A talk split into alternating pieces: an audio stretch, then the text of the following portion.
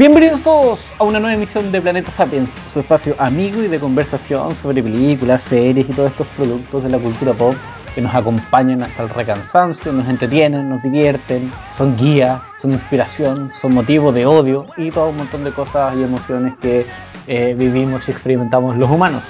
Les saluda Camilo Lene Bravo desde una invernal en cuarentenada hacia el infinito ciudad de Valdivia y junto a mí se encuentra como siempre don Paulo Maureira. Pablo, ¿qué tal? Camilo, gente, muy buenas noches, buenas tardes, buenos días, cualquier sea el momento cuando estén adentrándose en este nuevo, en este nuevo episodio del planeta Sapiens.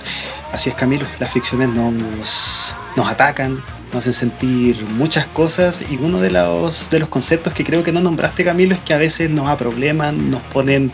en pequeños dilemas y creo que la película del día de hoy vamos a ahondar un poquito en eso, pero antes de entrar en el tema que nos convoca esta noche, em, preguntarte Camilo cómo ha estado tu semana, si has estado viendo algo en específico, cuéntanos a todos nosotros que, cómo ha estado el mundo de la ficción para Camilo Lenebach. Sí, mira, lo que he estado viendo es lo que está en el Instagram TV. A propósito, aprovecho de pasar el dato de lo que subí esta semana, que es un poco Falcon y el Soldado de Invierno. No voy a entrar en detalles porque está ahí el video comentando estos primeros cuatro episodios, algo que conversamos en los capítulos anteriores. Eh, y también he estado tratando de retomar viñetas. He estado leyendo uno de los últimos eventos de los cómics de Marvel, que se llama King in Black, que es un evento centrado principalmente en Venom, eh, en una actualización del personaje, o sea, el mismo Venom de siempre, solo que escrito por, por Donny Cates y que con actualización me refiero es que ahora tiene un rol mucho más, más heroico, si es que quieren, no es que sea bueno ni nada por el estilo, pero hay como un, avance en, el personaje de Eddie Brock. Em, y en este mismo contexto es que ha surgido este evento del King in, Black, el rey de negro eh, o en negro, que es este dios de los simbiotes que bueno viene a la tierra y hace cosas de supervillanos. Es una lectura entretenida, son cinco números el, el evento que acaba de finalizar hace unas semanas, eh, así que he estado leyendo eso, eh, entretenido, algo piola, digamos, para, para ir retomando las viñetas, en este caso la lectura digital. Eh, y por tu parte, Pablo, no sé si es que hayas estado viendo algo de lo que nos quieras hablar, algún comentario o idea. ¿Sabes qué, Camilo? Después de mucho tiempo, de, después de presiones, podría decir, hasta maritales, eh, me adentré en una saga que tal vez es que yo digo que nunca la había visto, me van a llover tomates, me van a empezar a tirar cosas, y es que yo nunca en mi vida había visto Volver al Futuro. ¿Me este No, en serio, Camilo, lo siento. Me indignado de este podcast. Disculpa que te tengas que entrar en esta conversación acerca de esta falta de respeto de mi parte hacia, hacia el cine, hacia el cine de, entretención, pero es que yo nunca la había visto y realmente no sé por qué nunca la había visto. Y bueno, esta, este fin de semana que recién pasó me puse al corriente con esta saga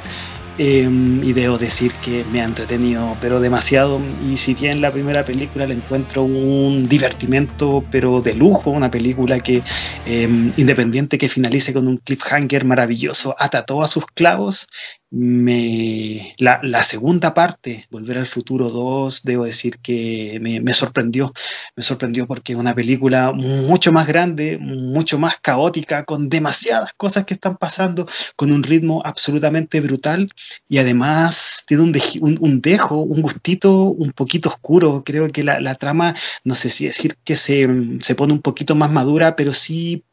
adquiere otros elementos que la hacen, em, insisto, un poquito más oscura, un poquito, no sé si pesimista, pero pero quiero seguir andando. Sí, no, y, es, y, esa distopía sucia, ver estos compadres motoqueros sin llegar a ser un Mad Max Fury Road, creo que también tiene un poquito de eso, así que me parece que era una falta totalmente de mi parte no haber podido adentrarme en esta saga, pero me gustó mucho, me gustó Caleta y, en algún momento Camilo siento que nosotros podríamos adentrarnos en este en esta franquicia, porque no? Creo que es un algo que da para da mucho para conversar, tiene unos personajes, pero que son muy entrañables y no solamente me refiero al Doggy Marte, sino que ese auto maravilloso. Insisto, yo no yo soy una persona que no maneja, puta, igual te dan ganas de estar metido en ese en ese bólido. Así que no, me, ha gustado mucho, me gustó mucho lo que vi y quién sabe, pues, en algún momento tal vez podemos, podemos darle su revisión a esa queridísima, queridísima saga y que independiente que haya pasado tanto tiempo, sabes que yo no la sentí ni anacrónica, o sea, tal vez algunas cosas se puedan ver retrofuturistas, pero no quiero, lo que, a lo que me refería es que no se sienta anacrónica en el sentido del ritmo. Creo que una película que se siente tal vez tan fresca como cuando fue estrenada y es que tiene una forma de contarse demasiado entretenida. Eh, uno constantemente está viendo películas que dice, ya, no, sí, sí, son, son, son, son para pasar el rato, pero creo que Volver al Futuro tiene, tiene eso de que, aparte de que, de es para pasar el rato, también te deja otras cosas. Sí, eh, no quiero que la conversación se nos vaya para allá. Eh, y es muy fácil que se nos vaya para allá porque liberaste un monstruo que no tenías idea, Paulo, con, hablar de volver al futuro. Sin ir más lejos, en mi caso, eh, es uno de mis referentes de infancia. Una weá que uno veía en la tele, eh, cada vez que la pillaba en la parte que fuera, quedaba ahí pegado viéndola. Eh, solo quiero preguntarte por lo mismo, para no alargarnos. Em, ¿Qué te pareció, sobre todo pensando en las dos, las cosas futuristas que, propuso? Que claro, tú las estás viendo seis años después del futuro que te presentan ahí. Em, ¿Te parecieron demasiado locas? ¿Te parecieron sorprendentemente similares a, lo que estamos viviendo hoy en día? Más allá de, de las vestimentas y el look y los autos voladores, digamos. Sí, bueno, el, año al cual ellos llegan es el 2015 y mi mente futbolera lo primero que me dice es, oh, llegaron al año cuando Chile salió campeón de Copa América por primera vez, pero más allá de eso, em, claro, es súper entretenido y hasta un poquito naif pensar que se enarbolaba, claro, siempre es de la ficción que el 2015 iban a haber eh, autos voladores, que iba a haber como esta especie de pensamiento que yo califico como retrofuturista, que es cuando todo está, no sé, tan en las nubes como, no sé, como los supersónicos, por ejemplo, por poner un referente antiguo que habla sobre, sobre el futuro pero más allá de eso, creo que tampoco es que esté tan, tan, tan, tan alejado. Creo que, claro, hay un tema de, la vestimenta que intenta ser un poquito más metálica, pero creo que las ideas no están tan alejadas. Creo que cuando se te muestra el, el futuro distópico, perfectamente. Hay lugares así, no solamente en Estados Unidos, que están sumidos en la pobreza, en, la, en, el, en, el, pandilleo más, más, violento, en el tema de cómo se centra todo el dinero en, un en un núcleo, el cual en este caso es el, este, el casino que, que dirige Biff, pero creo que son ideas que, claro, algunas pueden parecer un poquito más eh, simples, pero creo que también hay una idea mucho más grande y que tiene que ver con el tema del cómo el dinero maneja todo eh, y que siempre tiene que relegar a una porción de la población al estrato más vulnerable, al estrato más bajo y, que y el cual sufre todo aquello pero claro, no es lo principal de la película, no es que la película redunde en aquello, pero a mí me pareció súper interesante que al menos esté, planteado, está planteado también de una forma súper gráfica, pero que no abandona tan, tampoco en ningún momento ese sentido de, de, la diversión que también tiene la película independiente que se adentre en sectores un poquito más oscurillos, pero bueno, eh, de las que de las tres es mi favorita me encanta que se metan con el tema del futuro y me encanta que sea tan, insisto como lo dije al principio, me encanta que sea tan caótica, porque eso es lo que al menos yo sentí con tanta, pero tanta información que me estaba mostrando en la pantalla. Sí, es una locura volver al futuro, eh, sin, como insisto, para controlar al monstruo que desató este hombre. Eh, eh, como último dato, hay una conexión con un chileno en Volver al futuro, que en realidad no con las películas. Es que la, editorial norteamericana de cómics, IW, hace muchos tiempos vino sacando cómics de Volver al futuro, principalmente algunos situados como en temporalidades paralelas pero hay uno que es relativamente canónico, que se llama Beef to the Future, que es dibujado por el, por el artista chileno Alan Robinson, que desde Concepción trabaja para este editorial. Y en este caso, eh, el cómic trata justamente de qué es lo que ocurre con Beef, con el Beef de la segunda película, desde que eh, llega eh, su versión futura hasta que se arregla un poco la situación.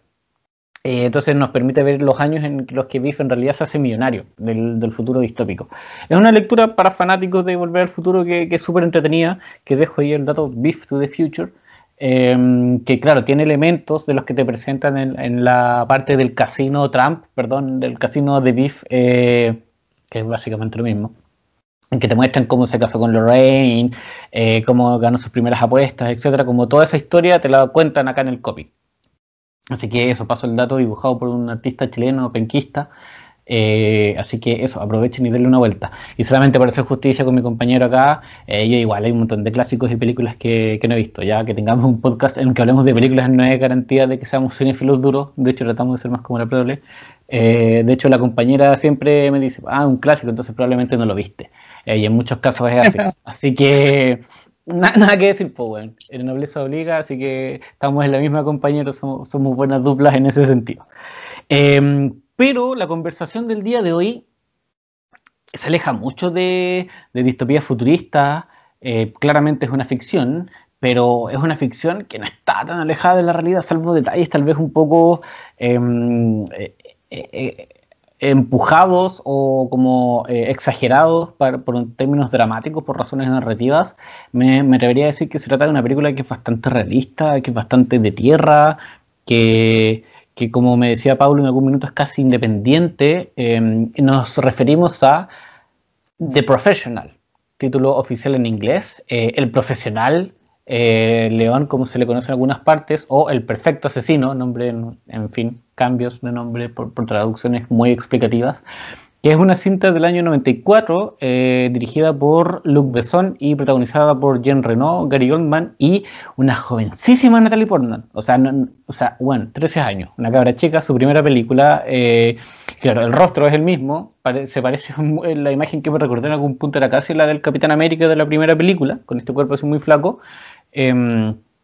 pero que, que, se nota evidentemente que es una niña, pero que, bueno, la calidad actoral se le nota a leguas. O sea, yo la veía perdón que partamos por aquí, es que es inevitable en, mi caso. Eh, y yo pensaba que acá debe ser para estos weones, para Jean Reno, que lo hemos visto en otras películas, para Gary Oldman,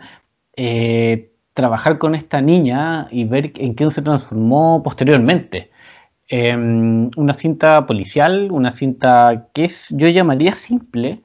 pero que en su simpleza logra eh, hacer muchas cosas, transmitir muchas cosas y hablar sobre todo de muchas cosas. León el Profesional para mí fue un descubrimiento. Es una película que si bien tiene un estatus de culto, es una película que, siento que tiene una fanaticada que constantemente le está reivindicando y hablando de, ella. Em, yo no había visto hasta este año ahondando también en lo que, lo que habíamos conversado al principio. Em, pero a mí, me, a mí realmente me, me, gustó mucho porque independiente que, como tú dijiste, una película que tal vez por temática pueda parecer simple en el sentido de que es la película de un asesino que adopta una niña y que está metido con el tema de la venganza, creo que la... Mm, creo que la relación que mantienen estos dos personajes, el personaje de, León, Jean Reno y Matilda, eh, Natalie Portman, es, sin duda el, corazón de la película y es también lo que le da, mm, lo que le da ingredientes que al menos para mí en el de mis años viendo películas, nunca, nunca había visto que, se materializara una relación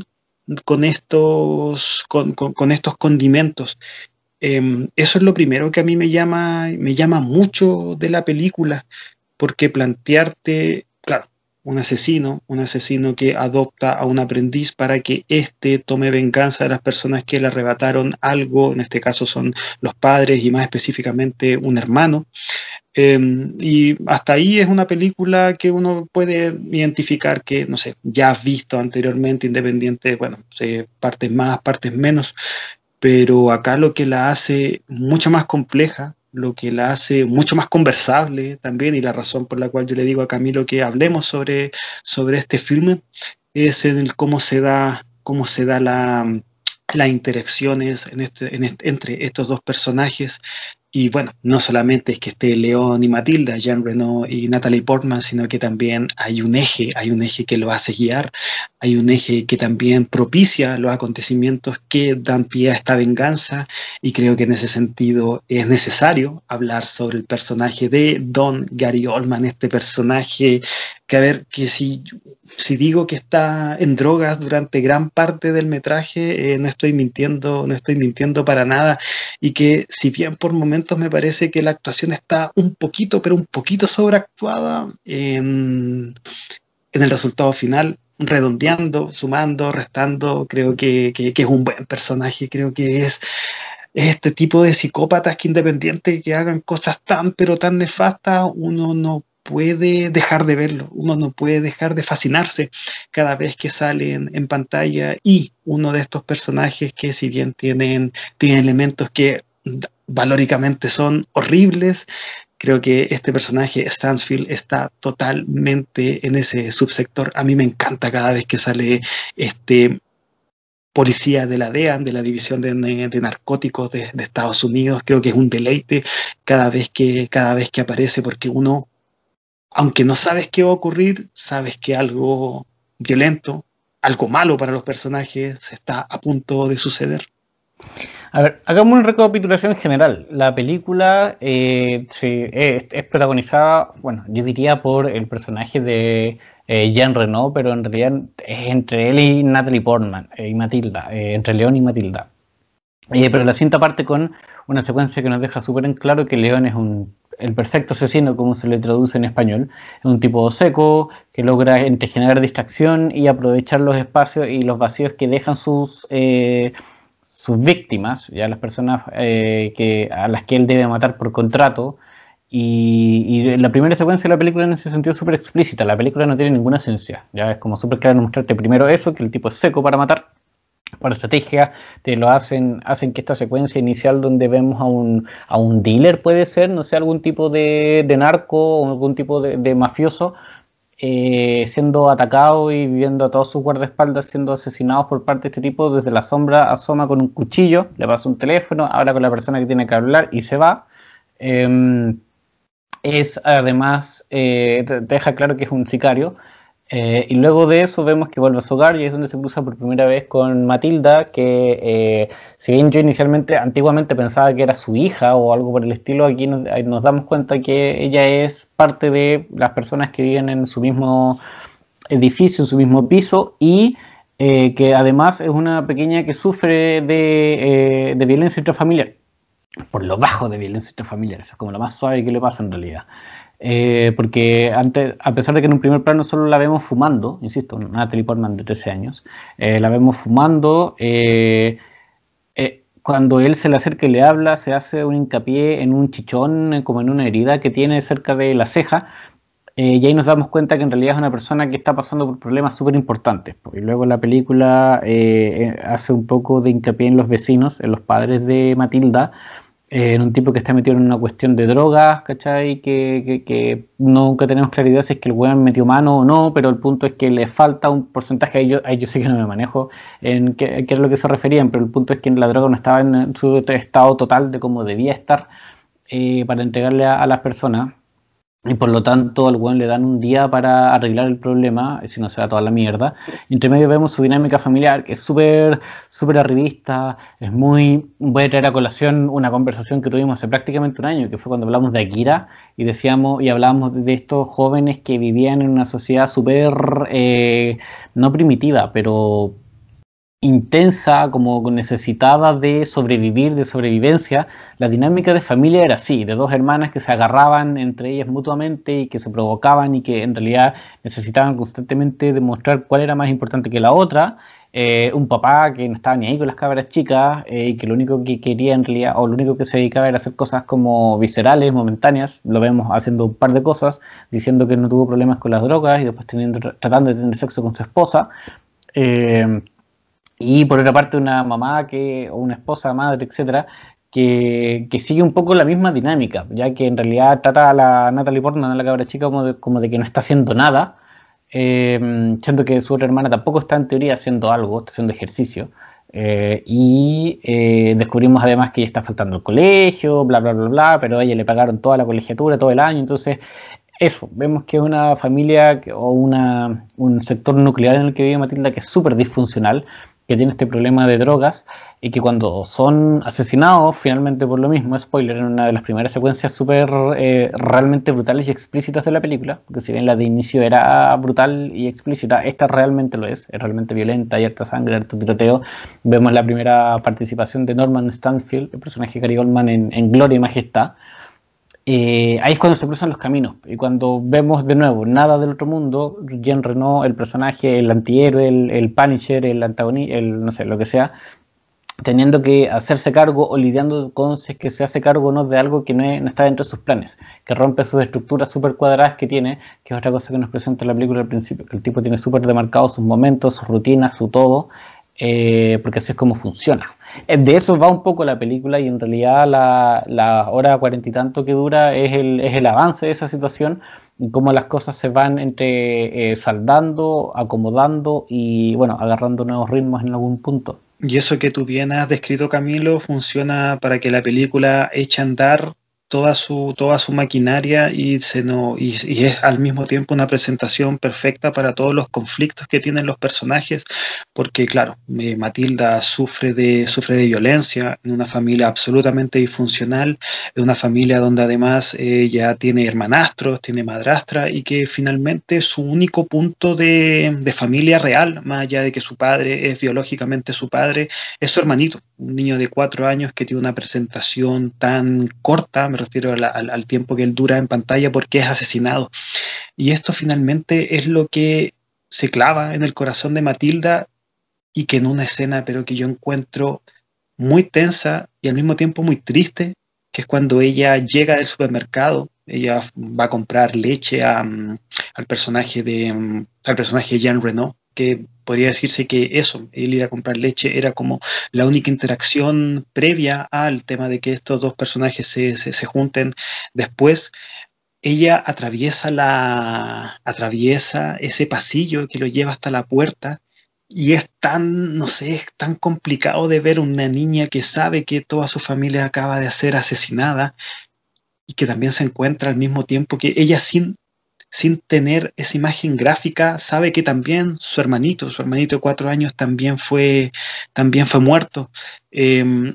debe ser de las partes que a mí más genuinamente me conmovió en la película porque además creo que no es tan fácil en las ficciones ver asesinatos de, de niños muy jóvenes de niño, en este caso un niño de cuatro años, yo diría que es prácticamente una Huawei. De hecho,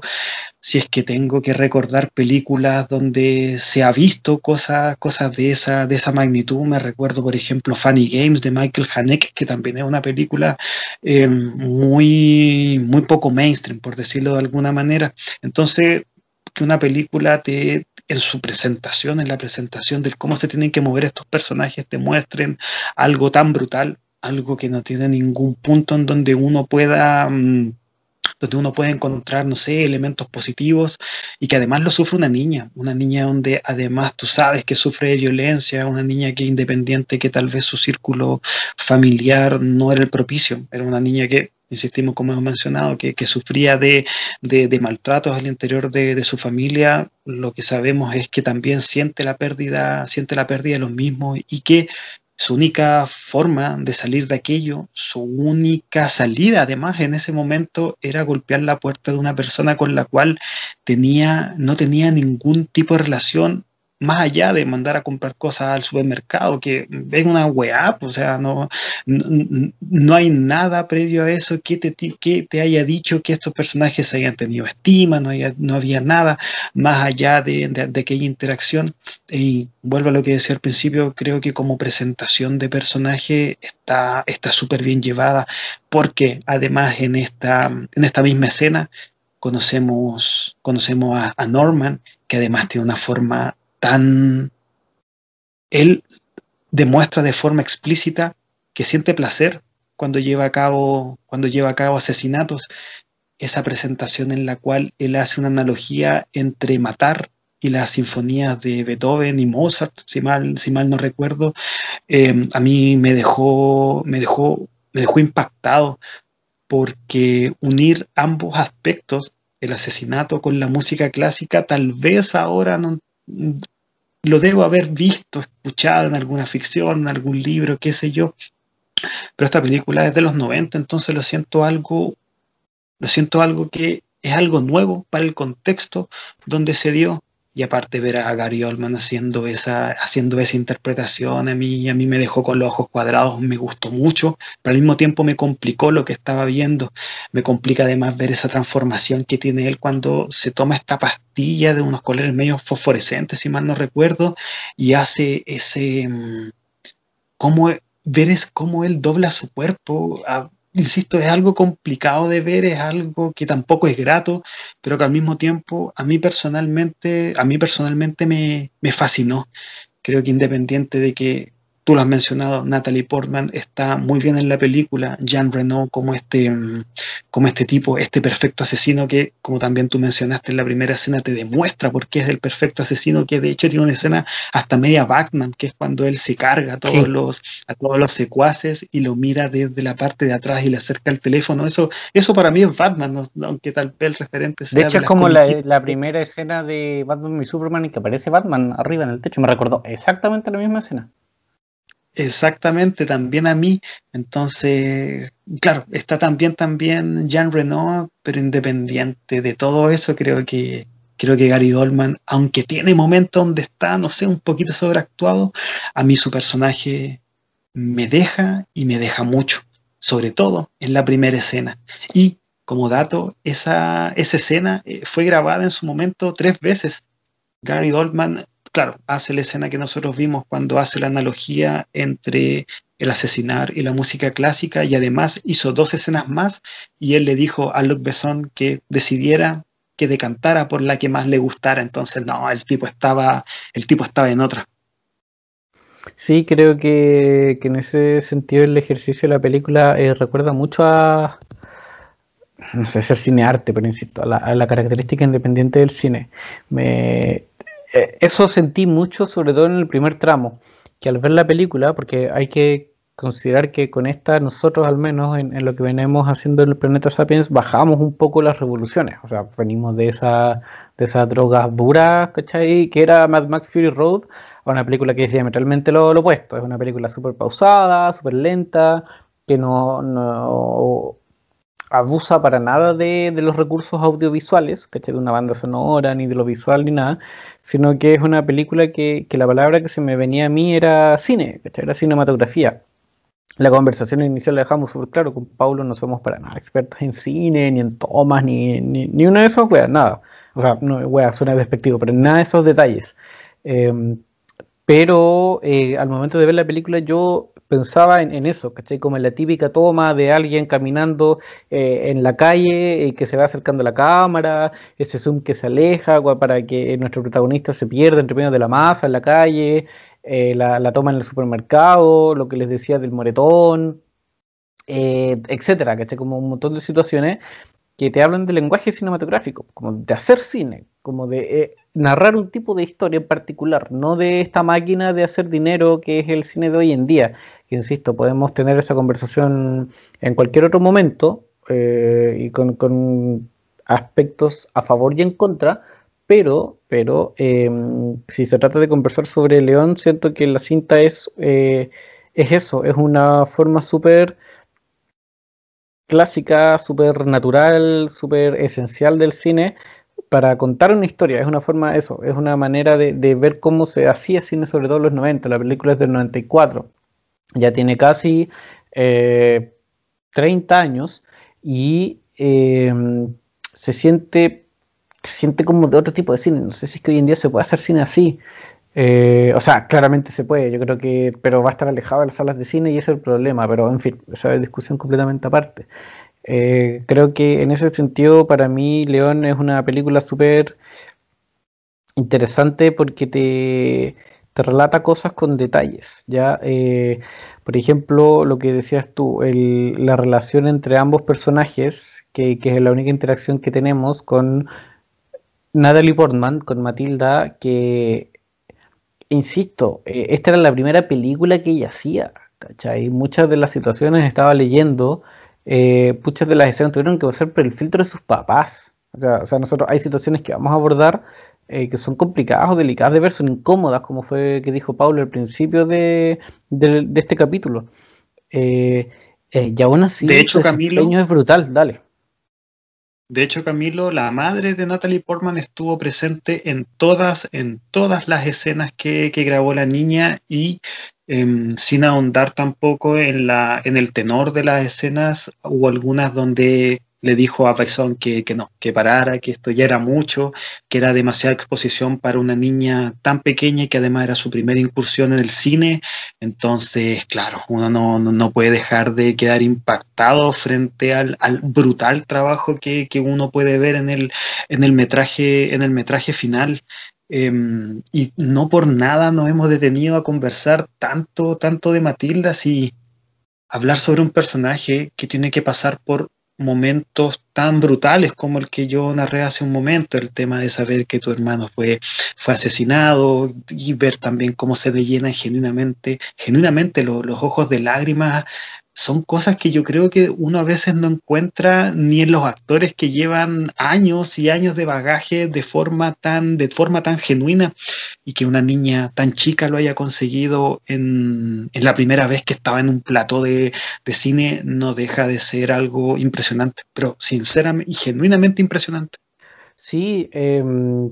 yo la reflexión que hago o la idea que me queda es que desconozco la biografía de Natalie Portman, no, no sé a qué se dedicaban sus papás, pero siento que, que, hay un genuino apoyo a su carrera como artista, eh, pero también responsable a la vez, como que me hace mucho sentido cuando uno ve obviamente esta película con el paso del tiempo, sabiendo quién es Natalie Portman, eh, me hace sentido este tipo de cosas, ¿cachai? O sea, que unos papás que por una parte estuvieron tan súper presentes, pero que tampoco por eso le restringieran el, lo artístico, ¿cachai? Porque, o sea, hay límites, como dices tú, claramente no se pone, vamos a ver una escena de, de besos o de sexo, porque claramente iba a ser un límite innecesario al que llegar, eh, pero no por eso eh, dejamos de ver escenas de, de, esta niña fumando, aunque fueran las menos, eh, solo como para demostrar que, que, la chica lo estaba haciendo, eh, o insinuaciones por aquí o por allá, que vamos a entrar en ese punto, que probablemente es el más incómodo, polémico, extraño de, de la película, eh, pero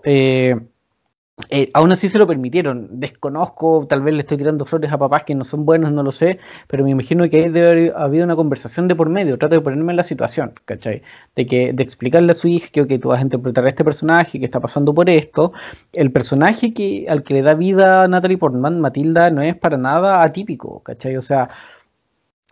¿cuál es el elefante en esta habitación? Que nosotros vemos eh, en más de algún momento, yo fue casi una de las preguntas que le tiré al tiro a Paulo, si es que había algún tipo como de, insinuación entre erótica y afectiva, casi sexual, eh, entre ambos personajes, pero literalmente entre ambos personajes, ¿ya? No solo desde Matilda hacia León, porque claro, a ver, métanse en traten de meterse en la cabeza de un niño, niña, independiente del género, de 13 años, ¿ya? Que eh, escucha a su papá indirectamente, directamente, hablando sobre drogas, sobre consumo de un montón de cosas, que, que, a la que le tratan muy violentamente, como conversamos hace unos minutos, que acaba de pasar por esto además. Eh, nosotros vemos actitudes en el personaje de, de Matilda que, que responden lamentablemente, y esto puede ser un poco desde el estereotipo, no tanto el prejuicio, sino que en la estandarización de, un tipo de, adolescente, eh, que ante ciertos impulsos o ante ciertas situaciones que ven su entorno naturalmente empieza a, tomar ciertas actitudes o adelantar ciertos procesos eh, sociales, psicológicos, sexuales y sociales.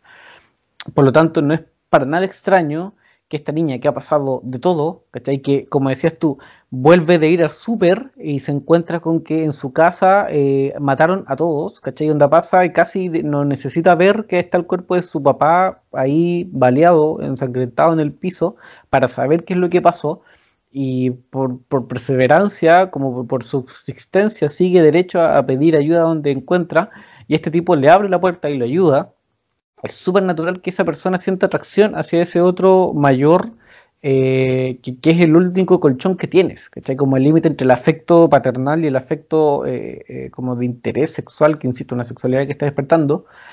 Para mí al menos no es para nada extraño que ocurra, ya, insisto, de abajo hacia arriba. El problema es cuando eso ocurre de arriba hacia abajo. El problema es cuando eso va desde una persona que es adulta, que es evidentemente adulta, no estamos hablando de un adulto joven, ¿cachai? Estamos hablando de un buen viejo, ¿cachai? Que no se nos especifica la edad, pero menos de 40 no creo que tenga. Eh, o si no, está entre los 35 y los 40, pero hay una diferencia abismante de, años, de por lo menos 20 años entre ambos personajes.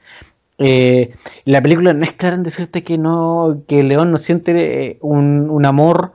de pareja hacia, hacia Matilda. De hecho, el actor Renault decidió interpretar a León como un tipo podríamos llamar mentalmente lento y muy reprimido, eh, para que no se diera a entender bajo ninguna circunstancia que él sería capaz de eh, aprovecharse de una joven vulnerable, ya aprovecharse de esta niña que estaba pasando por todo lo malo. Em, pero a pesar de, esto, que es información extra que uno puede buscar en la web, eh, al momento de ver la película no te queda tan claro si es que él siente cosas o no.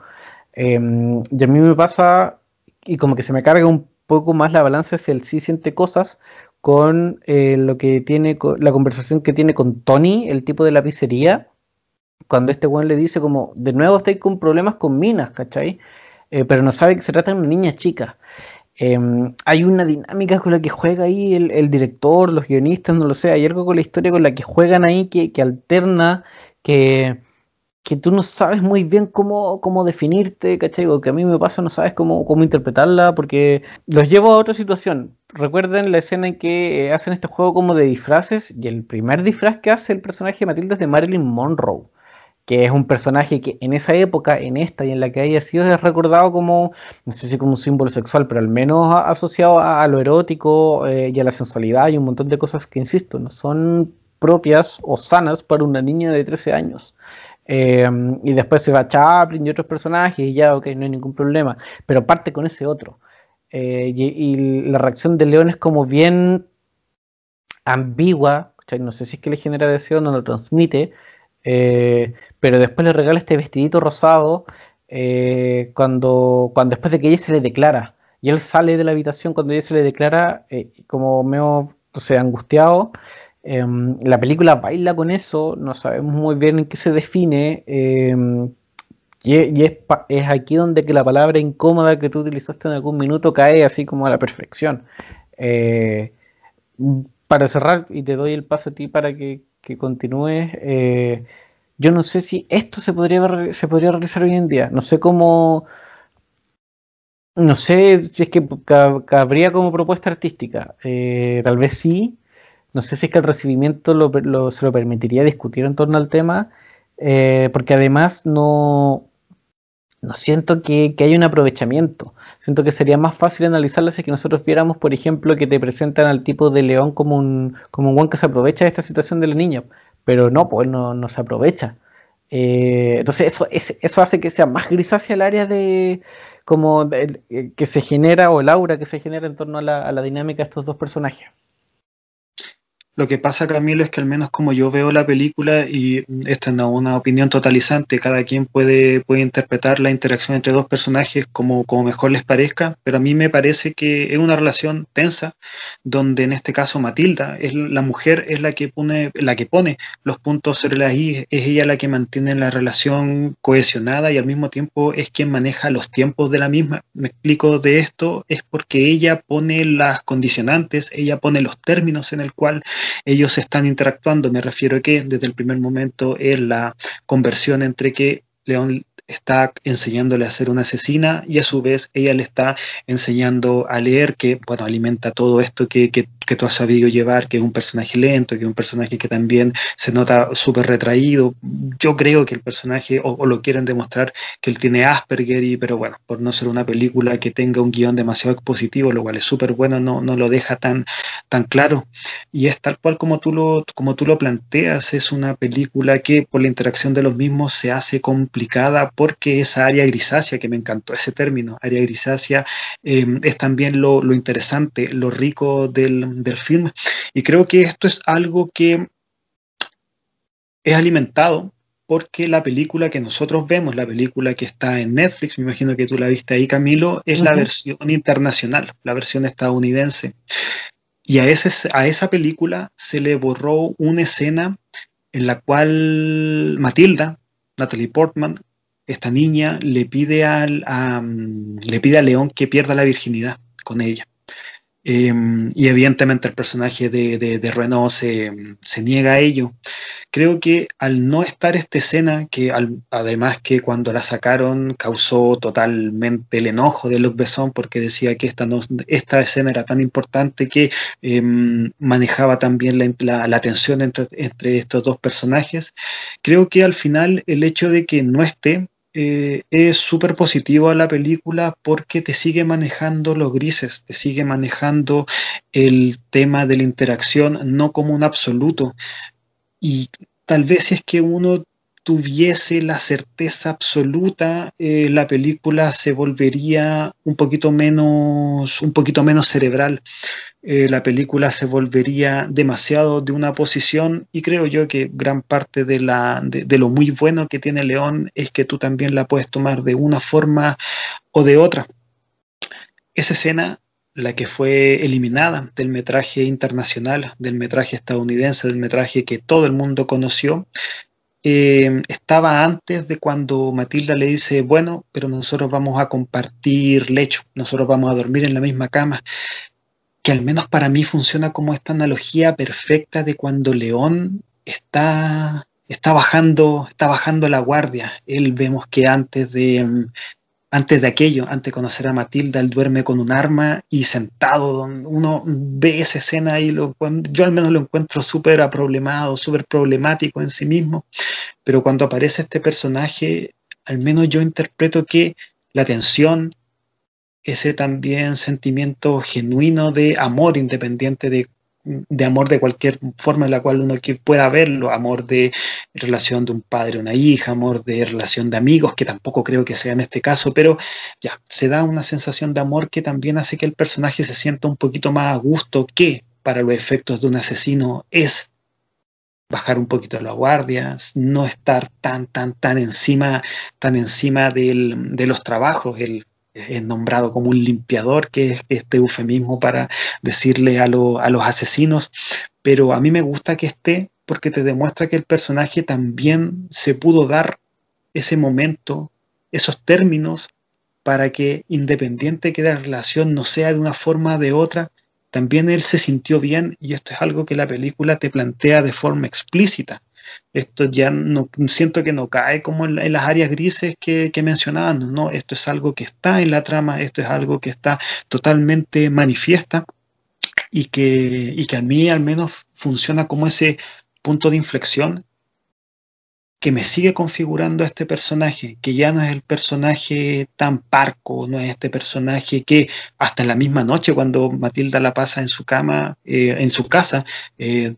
vemos que se acerca con el arma como diciendo, puta, me tengo que sacar este cacho encima, no, ya ahí se dio, un, se dio una evolución, este personaje no es solamente que él le esté enseñando algo, sino que ella también le está haciendo, está dejando parte de su esencia en él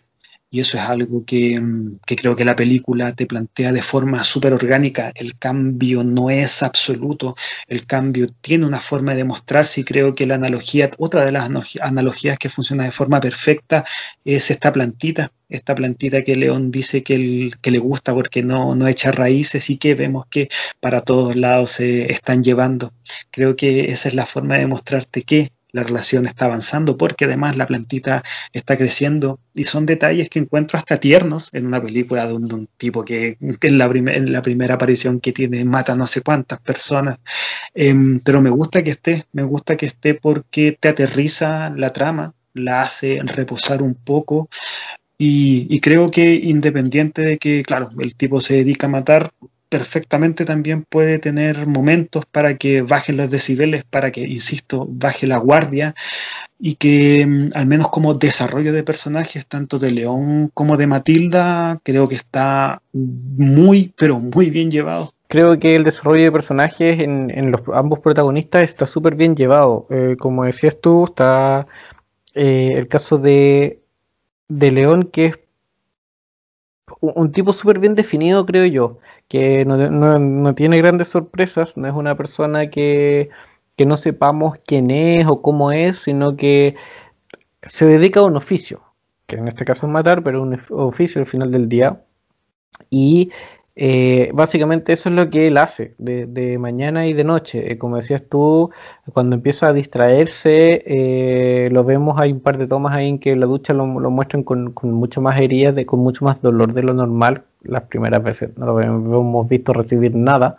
siendo casi pulcro su, su desempeño. Pero ya no, pues bajando la guardia, un tipo que, que es bastante carnal en el sentido de que no, no piensa de sobremanera las cosas, que es muy ejecutivo, es muy de hacer. Eh, insisto, las rutinas de las que hablé en algún minuto te, te hablan de él y tiene sus cosas súper bien definidas. Me, me gusta ese par de escenas en que se destacan las figuritas religiosas, sobre todo en el principio en que deja su pistola abajo o al lado de una, de una, una foto de la Virgen María eh, antes de ponerse a dormir. Creo que, que, esos pequeños detalles lo reflejan súper bien como personaje, como este tipo que, que insisto, que hace mucho que, que, no interactúa con gente, básicamente, que como le dice Matilda en algún minuto, lo único que hace es trabajar y que, eh, como le dice también Tony, la última vez que, que él lo tuvo que salvar era porque estaba en un tete gigante con, mujeres, ya que, y que cuando llegó a América, a Estados Unidos, tuvo que poco menos que, sacarle el dedo de la boca, ¿cachai? Para que pudiera empezar a hacer una vida relativamente normal para ellos. Creo que en ese sentido el personaje no, tiene más ciencias de la que te presentan, tal vez no la necesita más, cumple en la dinámica, como decías tú, la que lleva la batuta en la, en la relación es Matilda. Eh, no recién hacia el final, cuando ya está a punto de. Cuando ya sabe que no queda mucho porque lo vienen a buscar por el cagazo de Matilda, porque Matilda al final va a ella a tratar de dársela de, de asesina, de, de, esto que aprendió en un par de clases, en un par de semanas, que a todo esto creo que no se nos especifica cuánto tiempo pasa. Pero cuando él ya nota que, que probablemente no vaya a pasar nada, como le dice Matilda, como de que en realidad le está diciendo cosas para que ella se quede tranquila, pero en el fondo sabe que, que va a morir, es recién ahí cuando se libera un poco y le dice, anda, y así yo puedo arrancar y podemos estar los dos juntos y bla, bla, bla, para siempre y todo el cuento. E insisto, en una especie entre declaración de amor de amigo, de padre, de pareja, como el terreno en el que hemos deambulado. Eh, pero es un tipo que no tiene mayores sombras ni, ni matices que esos.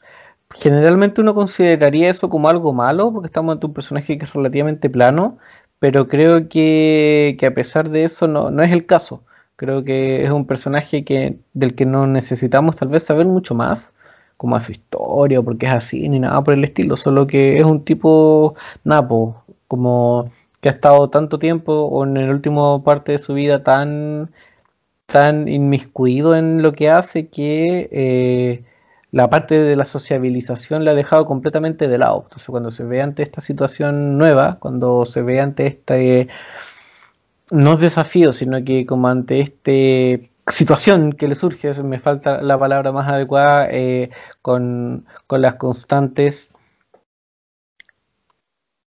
provocaciones por parte del personaje de, Natalie Portman, eh, no sabe muy bien cómo actuar. Se ve confundido, se ve ofuscado, se ve en algunos casos eh, enojado, trata de deshacerse de ella, no puede, Em, etcétera. Entonces creo que, que, eso, los personajes ambos están por cada uno por sí solo bien estructurados, bien definidos, ya independiente de que esa definición sea buena, mala, compleja, profunda, superficial, lo que sea.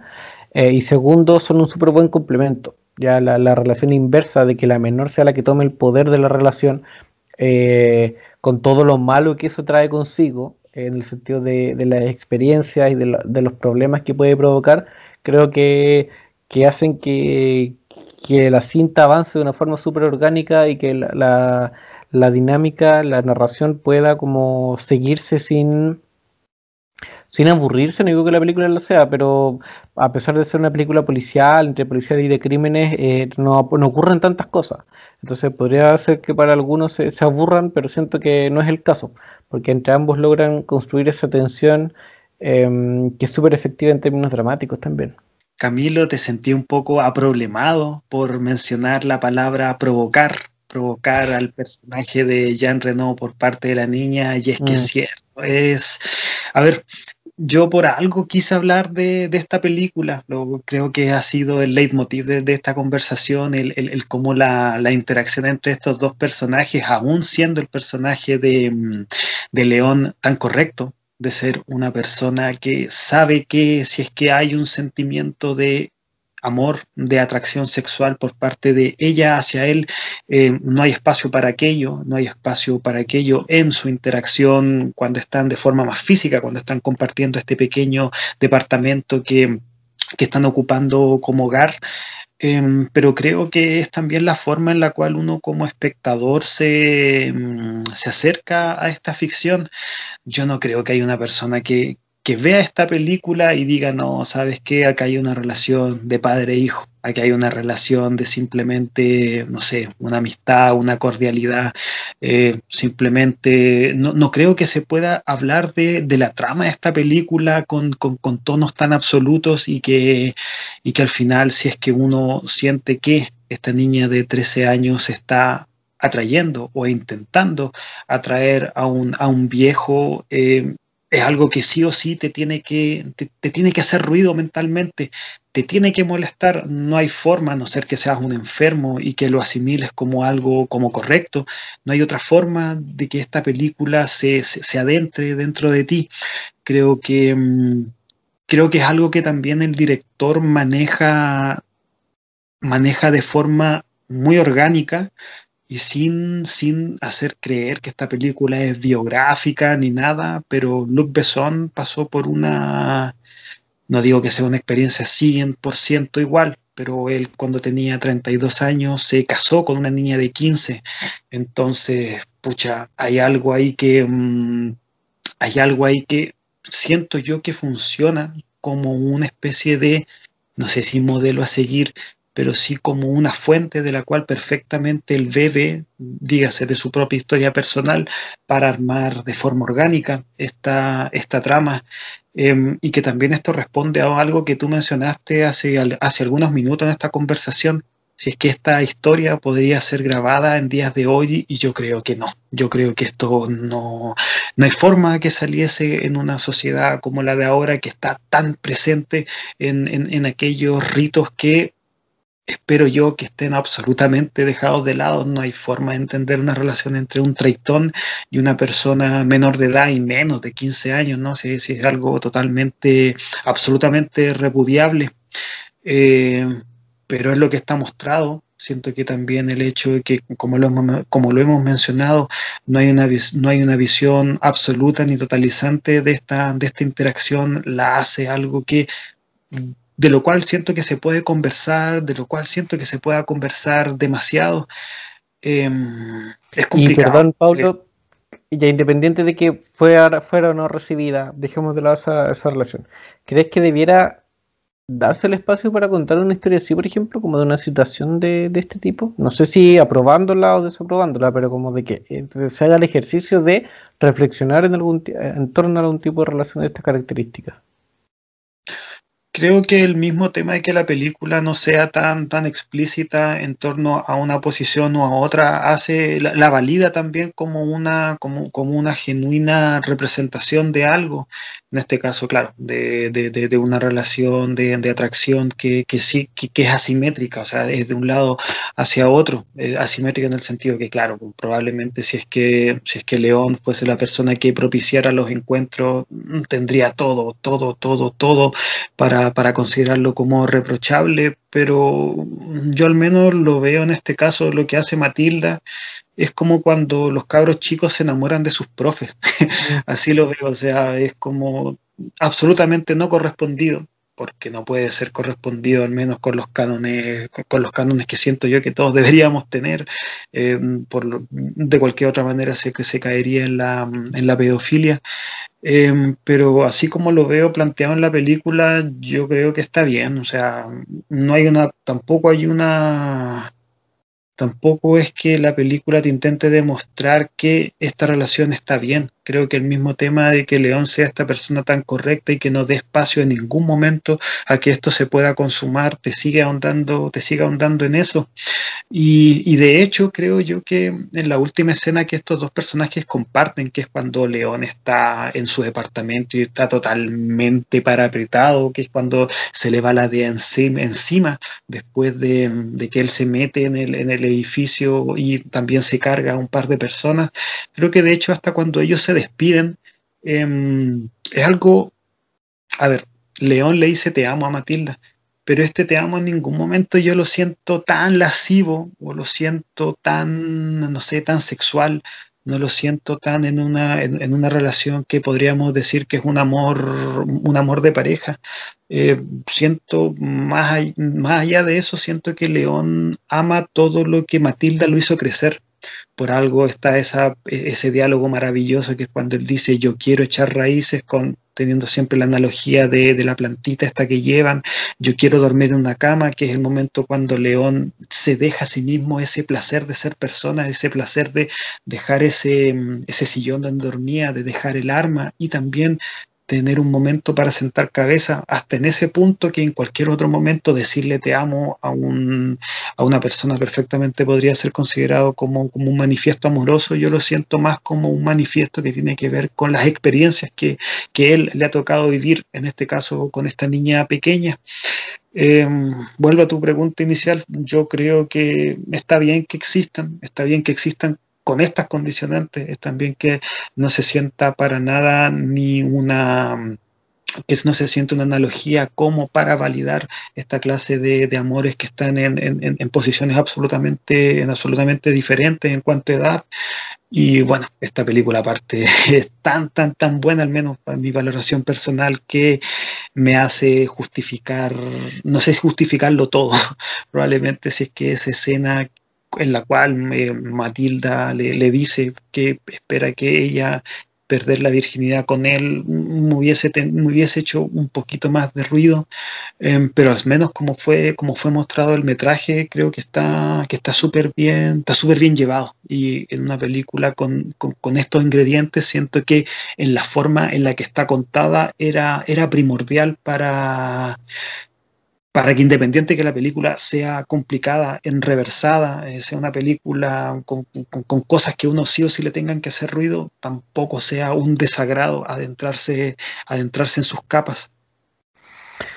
Sí, eh, creo que me voy a colocar algo de que dijiste antes como para ir cerrando mi, mi reflexión con respecto a la película, es que mm, tal vez su principal clave, porque el centro de, todo, eh, más que eh, el carácter del león como asesino, es la relación que tiene con Matilda. Y, y, la clave de la buena ejecución de la cinta tiene que ver con, con este deambular por el terreno gris, entre lo negro y lo blanco, eh, y que generalmente se mantiene dentro de lo gris y nunca alcanza a cargarse ni a un lado ni a otro. Eh, como decías tú, si es que es realizada con estas variantes no le veías nada malo y yo igual en ese sentido soy como bien pro al contenido, creo que las historias se deben contar y, hay que darle espacio a, a todo un poco, pero también no, no, no, desconozco el nivel de influencia que tienen, que, es un arma poderosa, es un gran poder y que por lo tanto hay que eh, debe ser utilizado con gran responsabilidad. Eh, creo que comparto tu opinión para ser un poco parte y responsable de la pregunta que te hice a ti también. Creo que, que una discusión de estas características no está de más tenerla eh, para ambas partes. Insisto, tú decías, es como el enamoramiento de, de, los alumnos hacia sus profes. Eh, y eso es algo que, que, ocurre, ¿cachai? Donde en que tanto la, él o la alumna puede cometer un, un error propio de la edad como el profesor puede cometer un, un error y casi un crimen, eh, legalmente hablando, eh, al aprovecharse de la situación de, de, poder o de admiración que genera, en este caso, en una persona quinceañera. Eh, siempre y cuando la historia se trata de estas características, sin validar, como dices tú, aquello que, que como sociedad podemos acordar que no corresponde y no es porque no, es menor de edad, entonces no, sino que hay toda una justificación detrás, ¿cachai? Que, que una persona que está en esa edad eh, actúa muy llevado por, por, lo hormonal, muy llevado por lo que siente y no necesariamente por, por decisiones que son realmente tuyas, ¿cachai? Cosa que sí tiene la persona que es mayor. Eh, entonces, en ese sentido, obviamente, eh, la persona que es mayor en realidad está aprovechándose eh, de que el otro está actuando, insisto, de una forma que es mucho más impulsiva que, bueno, el amor es mucho más impulsivo que racional, estamos de acuerdo, pero igual hay ciertos puntos de equilibrio que uno, insisto, va tal vez vas encontrando cuando eres más grande, cuando has tenido más experiencia, no sé, cuando bajan un poco la, el, el nivel y el poder de las hormonas en tu, en tu comportamiento. Entonces, mientras se mantengan esos equilibrios, mientras no sea, como decís tú, una, un, un, manifiesto a favor de la pedofilia, creo que, que, la discusión vale la pena tenerla, porque de hecho vale la pena tenerla, eh, para evitar situaciones más complicadas y situaciones realmente malas. Eh, creo que, que, por ese lado es, eh, es rescatable lo que te plantea eh, la cinta Y por mi parte creo que es una súper buena ejecución, que está súper bien contextualizada, que está súper bien construida, que se entiende en este contexto. No es solamente, eh, no es el niño que enloqueció de amor, ¿cachai? Sino que eh, es similar, pero no es igual, eh, sino que es la historia de una niña que, que en realidad la ha pasado súper mal durante toda su, su existencia, durante su corta existencia. Entonces, ante el, primer atisbo de, como bien dice ella, de preocupación que tiene, eh, lo trata de llevar adelante y de manifestar de una manera que, ella siente que es la adecuada también. Tampoco se trata de enjuiciar a, Matilda, sino que estamos, insisto, yo he tratado de, plantearlo siempre en todo minuto eh, durante esta conversación, de una reacción natural ante las circunstancias que se le presentan. Eh, y por otra parte tenemos a, un, a, un, león que tampoco es lo suficientemente claro, explícito y fuerte, hagamos responsable a él también de, su parte para decirle no, ¿cachai? Esto no corresponde. Lo más cercano es decir como, ah, qué bueno que ya no te duele la guatita, oye, me tengo que ir, chao. No, no es capaz tampoco él de cortar la relación, la dinámica. Entonces es algo mutuo. Em, entonces, en ese sentido, creo que la cinta plantea un tema interesante que lo aborda de una forma interesante, sin pasarse más de la línea, eh, y según lo que planteas tú, en realidad eso tiene que ver con los ejecutivos, con los papás de Natalie Portman, no tanto con la intención del, inicial del director. Eh, pero bueno, así es como se crean estas obras también, porque en algunos casos los artistas tienen que transar, los artistas en este caso, quien crea, quien dirige, em,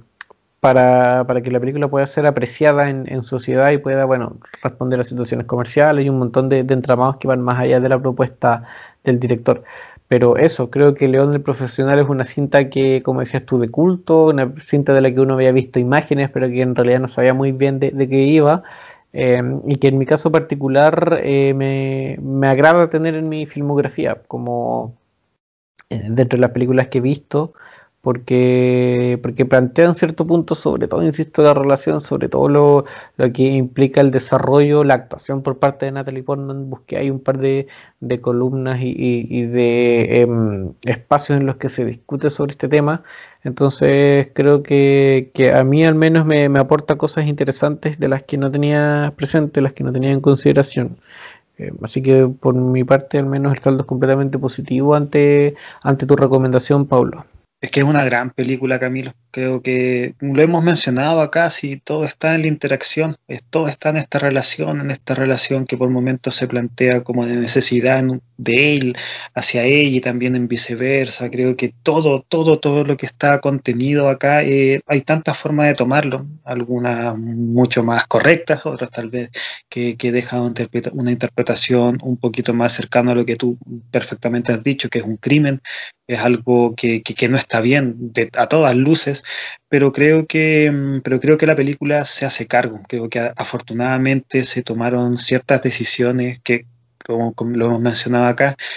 mm, que, tenían también que ver con, la edad de la persona que estaba sirviendo de, de coprotagonista. En ese sentido, creo que mm, creo que los cambios que se hicieron fueron, fueron, fueron, siempre fueron para que, para que la trama si bien se alivianara, también quedara ese, mm, quedara ese gusto sobre adentrarnos en, las áreas grises. Cuando estabas mencionando aquello, a mí me recordó algo que, leí por ahí, y es que, por ejemplo, Luc Besson tenía planeado una escena donde, mm, donde León descubriera a Matilda bañándose, o sea, perfectamente el personaje desnudo, Em, pero claro, los papás acá de, de, Portman dijeron, no, pues o sea, esto está... Mm, no hay forma de que eso pasara por el filtro de padres que estuviesen totalmente inmiscuidos en la carrera de su hijo y no solamente en la carrera, mm, válgase desde el punto de vista formal, sino que también una niña estando en un set eh, ante una persona evidentemente mayor, lo hemos dicho acá, León es un viejo, eh, creo que mm, sin esa clase de escenas probablemente hubiesen hecho que la película sea mucho más polémica, hubiese sido, hubiese hecho que la película también agarrara otro tipo, otro, otro, otro tipo de prensa en el sentido de hacerla mucho más, mucho más grandilocuente, o sea, la película donde pasa esto y esto, pero mm, si es que me preguntan a mí, creo que no lo hubiese, no lo hubiese sumado mucho. Creo que se podría haber eh, transmitió el mismo mensaje sin la necesidad de ser tan explícito o, sea, o, desproteger tanto la integridad de, una infante en este caso. Sí, sobre todo porque ahora uno sabe que Hollywood, bueno, esta película no es tan hollywoodense, pero en general el mundo del cine es algo tan turbio, tan donde hay metida gente que, puta, realmente criminales. Entonces uno no, no, no, uno no puede creo que diferenciar el, el, contexto donde suceden las cosas más allá de, de la imagen que uno está viendo en la pantalla. Y creo que al final lo que sí está contenido en el metraje eh, te deja la historia totalmente palpable, te deja también, te, te, te, deja todo ese gustito que independiente de que hay momentos eh, más ambiguos que otros, uno sabe cuál es el, uno sabe hacia dónde se dirige la historia, sobre todo por la parte final, porque nosotros, bueno, vemos que León muere en circunstancias donde él tiene este cara a cara con el personaje de Stansfield, Mientras que Matilda no le queda otra que empezar de nuevo. Y ese empezar de nuevo está en el tema de que ella planta la plantita en este, podríamos decir que es un internado donde finalmente queda. Y es que no hay futuro para una niña al lado de un asesino. Y tampoco tampoco, eso yo lo extrapolo a, no hay tampoco un futuro al lado de, un, de, de una persona adulta, más allá de, más, más aún considerando el tema de que ella estaba generando afectos más allá de lo, más allá de lo formal, ella estaba desarrollando, o ya había de hecho eh, generado afectos desde la parte, desde la parte sexual, eh, y que independiente que Luc Besson se casó con una niña, él al menos en la ficción dejó planteado que no hay un futuro para personajes que están en posiciones tan disímiles entre sí. Y creo que es un final bonito, es un final que a mí toda esa parte final realmente me conmovió y que independiente que yo el personaje de Tony, este tipo de la pequeña Italia que eh, funcionaba como una especie de jefe, la persona que distribuía el dinero de el, el, el, buen dinero que ganaba que ganaba León siendo asesino, le da un futuro a Matilda, eh, me termina por hacer eh, de cerrar ese personaje que independiente que lo hemos hablado poco, porque también aparece poco en la película, sí, sí tiene una posición súper importante al final, una posición desde donde León le planea un futuro mucho más luminoso a este personaje y que también él sabía que no le quedaba él tampoco mucha vida siendo que todo, toda la debacle que se venía, creo que el personaje en ese sentido te demuestra que estaba muy consciente de que la muerte estaba tras sus talones y que además te sigue dibujando a este personaje tan, tan parco, tan tal vez que en su momento baja la guardia, pero también tan inteligente para saber cuáles son, cuáles son los posibles futuros para un asesino. Y bueno, es un final bonito, es un final que a mí, como dije, me, me conmovió, aparte tiene esa, tiene esa forma de terminar eh, con la canción Shape of Your Heart de, de Sting, que no, es un colofón tremendo para una película que como lo dije al principio, fue un descubrimiento. Yo no la tenía tan clara, sabía que era un clásico, sabía que, eh, sabía que era una buena película, pero verla no es solamente una buena película, sino que también es una película que te plantea un problema, que te plantea una situación compleja y que, y que me sigue generando tanto y que lo hemos mencionado, está muy bien ejecutada, está contada de una forma con la cual uno, uno, sigue, uno sigue dándole vuelta. Y creo que eso es lo mejor que tienen esta clase de ficciones. Así es, como lo hemos dicho en muchas ocasiones, eh, si la película te da para hablar, como todo lo que hemos hablado, de hecho, hasta ahora, es porque algo bueno debe tener. Así que es el estándar, el, planeta Sapiens eh, lo supera con, con creces. Muchas gracias gente por escucharnos, por estar ahí. Recuerden visitarnos en el Instagram Planeta Sapiens, en YouTube Planeta Sapiens también y bueno, Spotify que es nuestra casa eh, donde están disponibles todos nuestros episodios, nuestros 45 episodios ya, Paulo. ¿eh? El camino eh, ha sido largo, pero puta que, que ha sido entretenido y se acerca ahí, los 50 están casi a la vuelta de la esquina. Muchas gracias como siempre y nos estaremos viendo y escuchando, sobre todo en una próxima ocasión. Que estén bien. Chau, chau.